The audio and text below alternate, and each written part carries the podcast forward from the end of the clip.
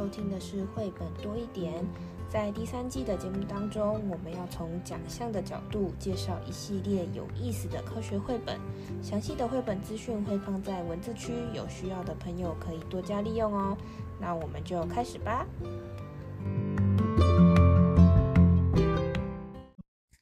嗨，大家好，我是皮老板蚊子。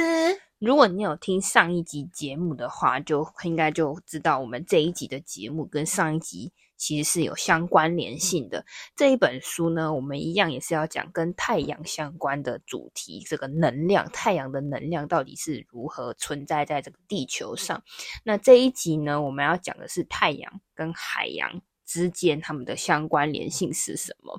那其实这一本书是二零一三年得奖的作品。这本书就是《Ocean Sunlight: How Tiny Plants Feed the Seas》，就它里面会介绍一个小小 tiny 的 plants，小小的这些像是小植物，它们如何去在这个太阳以及海洋生物之间做一个能量转换的角色。诶，那这个作者好像跟上一本一样啊？对，这个作者跟上一本。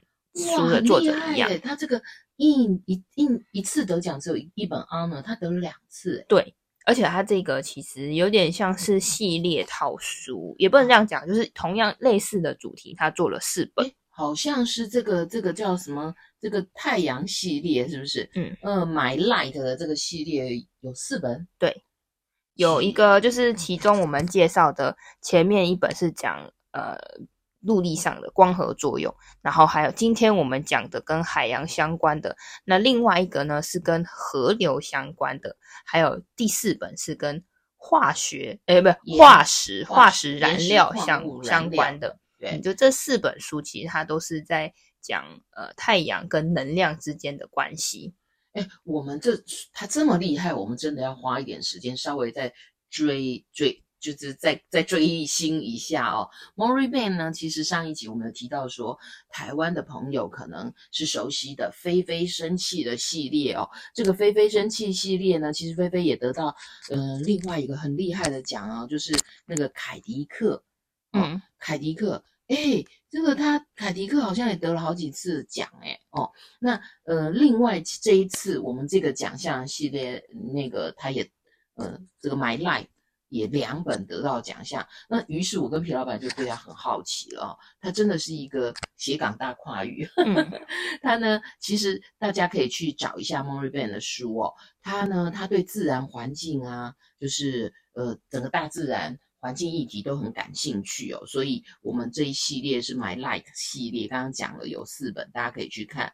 那事实上，他对于环境议题还有其他的书，然后菲菲生气的这一系列呢，嗯是。呃，他的另外一个充要回到充满爱的家庭的这个系列，也得到了 LA 很多的奖项哈，也就是说，那个国家图书馆的一些相关的奖项。最主要的是哦，他很有意思诶，他在他曾经在日本教英文，然后所以呢，他回到嗯、呃，他回到美国的时候，他有去学一些东亚语言呐、啊，修一些文学研究，所以。后来，不管在哪个地方教书，他都很喜欢把这些当地民间的故事做翻译啊、插图，或是用在他的创作。所以还记得吗？上一本我说，哇，他的图像大家一定要去看一看，很特别，很美哦。那另外呢，很重要是让我自己也觉得很想学习的，就是他始终呢在联合国儿童基金会啊相关的大学啊持续做一些呃研究跟推广的工作。这个是这一集特别想要推荐给大家的 MaurieBen。那当然，很快的，我们是不是要回头来看这一这一本得奖的作品了？对，就是我们前面有讲到说，我们对于呃海面以上的。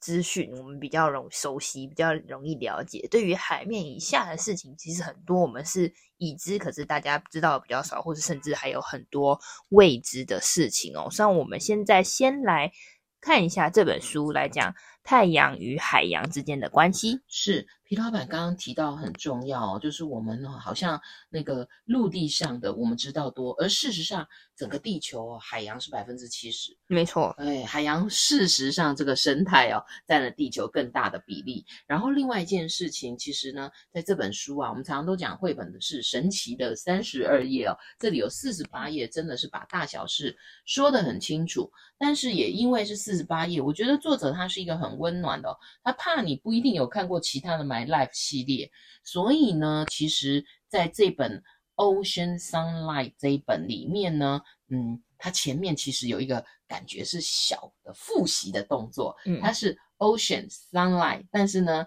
它呃，你如果翻那个有一个跨页，它有一个地平线，上面呢，它就是呃。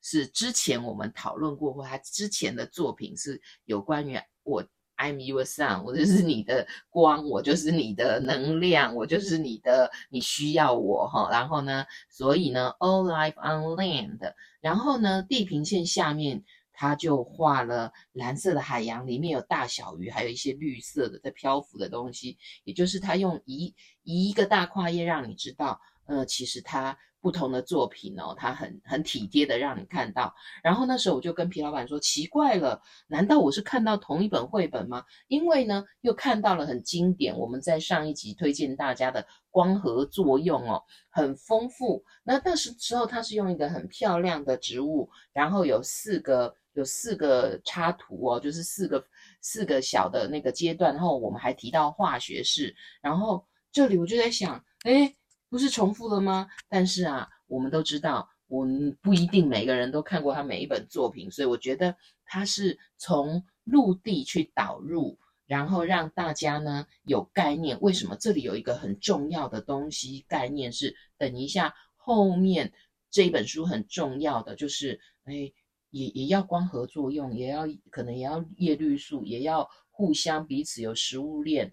呃的一个概念哦，所以它导入的时候，它呢其实还用了一个在下一个页面说，哎呀人呐、你吃，然后你动，然后你呼吸，然后嗯、这个页页面会呃把二氧化碳，然后呢转换为氧，所以呢陆地上就呃一个生生不息哦，都这个太阳提供它的能量，那么它有这几页大跨页的过桥，才会直接嗯、呃、才会带到我们的 Ocean Sunlight 哦。这里有好多好可爱的鱼哦，看了就好想吃哦。诶，大鱼吃小鱼，小鱼吃浮游生物，是不是啊？嗯嗯，就是那那海底没有树啊，怎么哪来什么光合作用啊，什么叶绿素啊？然后这个浮游生物，那都是我们在读这本的时候啊，说不定孩子们会好奇的哦。所以他在这个页面里面，他就有去提到说，诶，也。海里面有没有 green plants 啊？有有绿色的吗？皮老板，海里没长树啊。他这本的就是其中第一个重点，就是他要跟你解释，就是陆地上没有树，有这些大大小小的植物。那么海底里面这些绿色的东西是什么呢？它它有做一个专有名词，也是今天我们会介绍的重点，是呃浮游植物。这浮游植物它的专有名词叫 phytoplankton，它是一个非常小、非常小的微生物的一种绿色的，你就想象中海中的一个植物。那它在这个页面呢，就说特别说明这个植物是很小的，但是它非常非常多。那它这个非常非常多呢，它用一个非常特殊的方式呈现。他说，a billion billion billion，就是 非常非常多，就是一个一后面非常多个零这样子。对，而且这一页哦，你一定要停下来细看哦。第一个是呢，好吧，我们双语自然要学到这个浮游生物这个字哦。我们常常嗯，在双语课哦，很头疼的是到底用哪一个字才正确。我觉得绘本里面哦，就会给我们一些很好常用字的答案。那当然啦，我们最主要的是想要跟大家推荐这一页是它的 a billion billion。billion 下面呢，其实还有一个一，然后三个零一组，三个零一组，三个零一组，好长，而且呢，它是用一个嗯曲线，也就是你感觉这些文字好像也是在画面里面，也是另外一种浮游生物的感觉。我们看绘本呢，看图看文，看图文互补，有时候我们也在看那个文字的铺陈呢，真的也就是图像的一部分。所以在这一页里面，不止学到了科学的一个重要的常用的名词，也让我们欣赏到了这个图文哦。那这是第一 part 很重要的，就是说海里。诶，有这些浮游生物，那这些浮游生物它它有什么功能啊？皮老板，其实就是像是陆地上没有植物一样，这些浮游植物呢，它就是负责做一个光合作用的工作，就它一样也是会吸收二氧化碳啊啊，透过这个阳光，它也制造制造了一些氧气跟能量。那这个能量呢，就像陆地上，像上一本我们讲人类或是动物会吃植物，那海海底也是有鱼啊。有虾，或是有这些大鱼小鱼，他们也会吃这些浮游植物。嗯，然后这本书呢，会不断的出现。刚刚来皮老板，我再帮我们来双语自然的这个字，我们再念一下：phytoplankton 的 p h y t o p l a n k t o n。这个浮游生物这个单字哦，真的不断的在这一这个这个这几页不断出现。那现在呢，如果你去借到这本书的时候，你一定跟我一样。会对有一个页面很好奇，day one, day three, day five，就是这个浮游生物的长大的速度好像很快。然后你又看到另另外哦那个字哦，有告诉你一个 another billion, billion, billion，哇，好像浮游生物那个长的速度跟数量是非常快的。那个皮老板是不是跟我们科普一下呀？就像是我们。前面有讲一集微生物那个啊，就是一个会变两个，两个变四个，就是有点像这样的概念。它是很小，但是繁殖的速度非常快，所以你会呃，它会不断的、不断的数量会以倍数的这样子去增长。因因为也是会有人吃它，它继续长；有人吃它，它继续长。对，它长的速度真的很快，因为其实呢，它被吃掉的速度也很快。嗯，这基本上呢是一样快的感觉哦。然后你再往下翻，我自己很喜欢这一页，但是也很害怕这一页，因为这一页有非常多可爱的鱼。可是好奇怪哦，每一只鱼的嘴巴都有一只鱼，它就是呈现一个食物链的感觉，就是。小鱼吃浮游植物，中鱼吃小鱼，大鱼吃中鱼。食物链的概念大家有吗？就是我们可能我们可我们吃植物，然后也不是说我们好人类举人类的例子好像不是很恰当，比如说比如说小动物会吃更小的动物，然后可能可能鸟会吃鱼，然后又有人会吃鸟，然后可能老虎又会吃小的羊，类似这种感觉，食物链的概念。所以其实呢，它这一本虽然是在讲。那个海里的事，其实相同的食物链概念，它用图像让我们大家了解。然后，但是一翻之后，忽然哇，整个页面都是黑的，黑底白字哦。然后，但是还是浮游生物的那个英文还是存在哦。诶，可是他这一句是讲哦，他们没有住在这里，一片黑漆漆的，其实就是深海，非常深的海。诶，非常深的海，太阳有什么功能啊？浮游生物也没有啦，那住在那里的不就饿死了吗？因为他在这里就是在讲说，这个海洋很深嘛，那太阳光可以照到的地方其实是海洋的上半部分，也可以说是蛮浅的一部分。再往下呢，基本上就是一片漆黑的状态。但是呢，虽然是一片漆黑，楼下还是非常多住客的。没错，有很多住民哦，各式各样。如果呢，你再往下翻哦，这些这些住在深层海底的人就浮现了。但是，但是他们。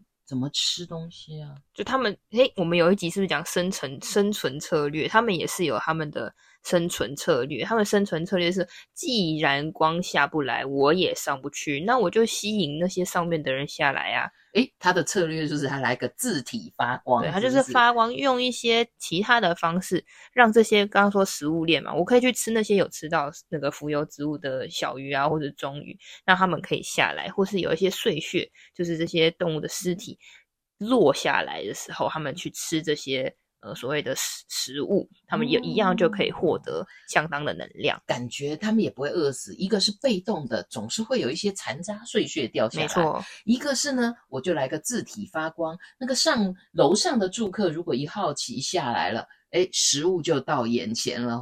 所以呢，在深海底的，在这本书里面，其实啊，也留了一些风位置给他们。But wait，但是得等等等等哦。就是在深海里面呢，其实还有更多更多的故事要探险。那大家呢要去看一下这本故事，就会理解海底的一些运作哦。所以，我们那个伟大的那个 My Light，我那个太阳又出来说话了：“I, your sun，我就是你的太阳哦。”好，然后呢，嗯，它的这一页很有意思哦。右边它会说 “up, up, all the way back。”它其实在图文呐，哈，都做了一些很有趣的设计哦。那当然，它慢慢的也从海底这本书也有浮到稍微充满太阳的顶层，这些浮游生物，这些大鱼吃小鱼，这些生态，再次呢。回到作者的眼前哦，然后也展现太阳的能量。然后太阳再次强调一次哦，I am your sun 哦，我就是你的太阳哦。然后呢，我的 my light，我的一我的 light，我的阳光呢，会给所有这个我们的地球生命。然后，而且它这个在图像里面哦，这个意象做得很清楚，它有有海洋，右手边右边是蓝色的大海。左边是绿意盎然的一个陆地，所以呢，这本书呢，其实就告诉了我们很多很多海底海底太阳带给海底呃相关能量的故事。当然，Author Note 还是有啦，跟上一本一样，嗯嗯嗯是很精细的。希望大家不止看绘本，还长科学脑。嗯，那这一本书就觉得说啊。那是不是跟前面一本很像？但其实可能有一个迷思，我跟大家稍微说明一下。我们前面前面那一集啊，那一本不是说我们就是植物会产生这些氧气嘛，光合作用嘛，他们就是吸收二氧化碳，吐出氧气。但其实如果对光光合作用再深深入的，大家有知道的话，其实植物在夜间的时候，它们也是会，它们跟人类一样，也是会吐出二氧化碳的。所以在植物型光合作用的过程中，它吐出的氧气其实比例上来说并不是那么高。我们常会说这个森林啊，或者说亚马逊森林是地球之肺，肺就是做这个二氧化碳跟氧气交换的一个器官嘛。那其实。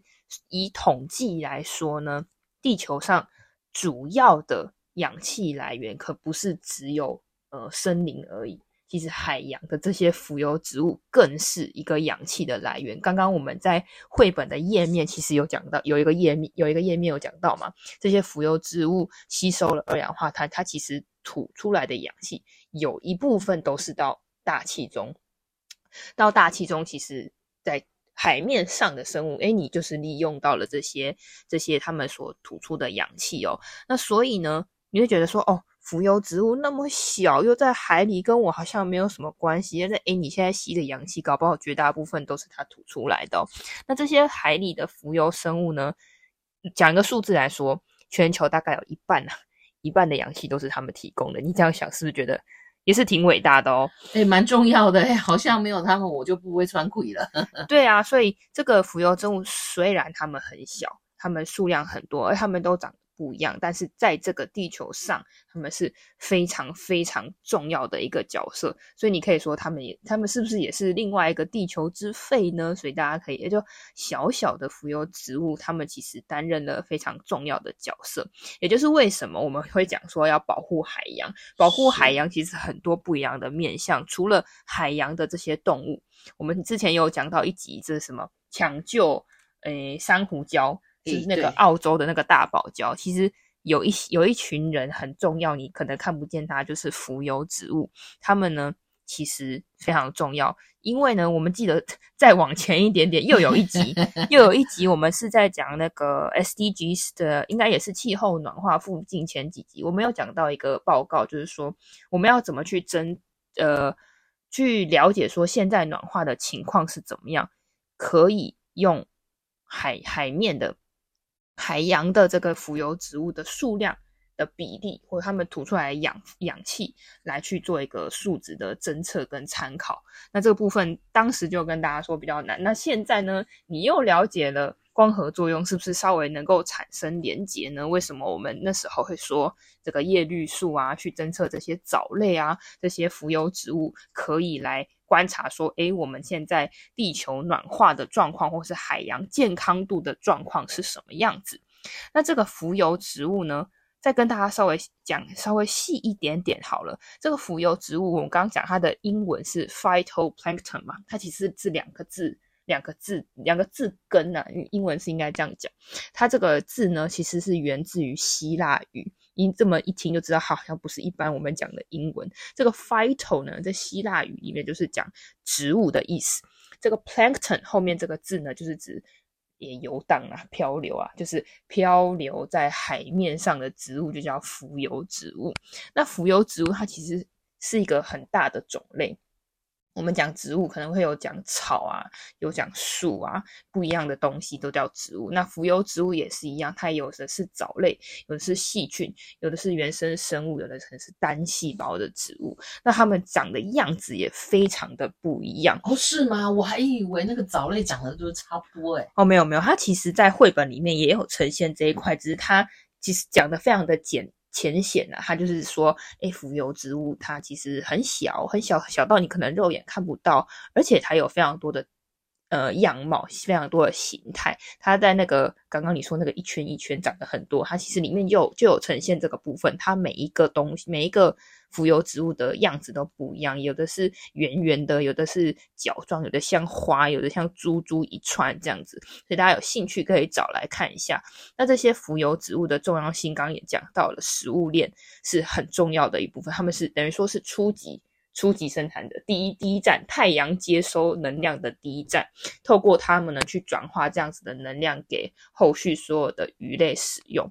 那它们呢在碳循环也扮演了非常重要的角色，就是刚刚讲到了我们所有的这个呃氧气，绝大部分有一半都是它们来制造的，所以也就是说，它们吸了非常多的二氧化碳，在这个暖化碳循环之中。扮演非常重要的角色，所以不要小看这些小小的，你根本就可能没有从来没有注意过的这个浮游植物，在这一本绘本里面呢，它就展现了他们这个小而大的力量。对，其实啊，大家现在都会谈，我们第二季也是谈 SDGs 嘛，有时候我们都会从大象来看。往下细项啊，其实你去看，像这一本啊，虽然好像是在讲海洋食物链啊、浮游生物啊，事实上啊，保育海洋啊，呃，就好像我们气候变迁跟 SDGs 那个海陆域、呃水域这些，其实都环环相扣的。希望大家能够多看细项，多看绘本。做一个好的连接，有学习啊！当然啦，我们还是有几个问题，让大家可以去深思，或者是延伸阅读。好，我们第一个问题就是在这本书里面，他提到了非常多海洋里面的生命，觉得哪一种是最特别的呢？就是我刚刚说的啊，我们对于陆地上的动物了解比较多，这个海面下的就是不不容易接触嘛。其实科学研究也是这样子，我们常常往太空上走。往往地路面上走，往太空上走，其实对于海沟的这方面黑不拉几的地方，很深的地方，我们其实是有一些限制，了解其实也不够多。那在这一本绘本里面，它很特别，它有讲出这件事情，就是一片漆黑的海洋里面，有一些动物，有些居民住在那里，他们也有他们的生存方式。嗯，其实啊，绘本啊，之前呢，呃，文字有写过文章哦，就是。呃，儿童读科学绘本的好处就是哦，那种什么极大的、极小的就不容易看见的，或者是像这种深海底的，我们不太容易生活经验里面不太容易到达的，透过这本绘本啊，我们可以跟孩子细细一起看，然后呢，请让孩子提问题。我们这边提的问题呢，是帮助大小朋友可以一起往下延伸阅读或思考。那第二个问题是，透过我们这一集的节目介绍，或是你看完了这本书之后，你觉得太阳对海洋中的生命是扮演什么样的角色呢？那第三个问题呢是，请你上网找一找吧，这个 phytoplankton。浮游植物到底是长什么样子？因为你肉眼应该是从来没有看过它们，那你就上网 Google，一定会看到各式各样的浮游植物，其实还蛮可爱的哦。好，如果你喜欢今天的节目，欢迎分享给你的朋友，也可以在评论区留下你的答案哦。我们下个故事见，拜拜，拜拜。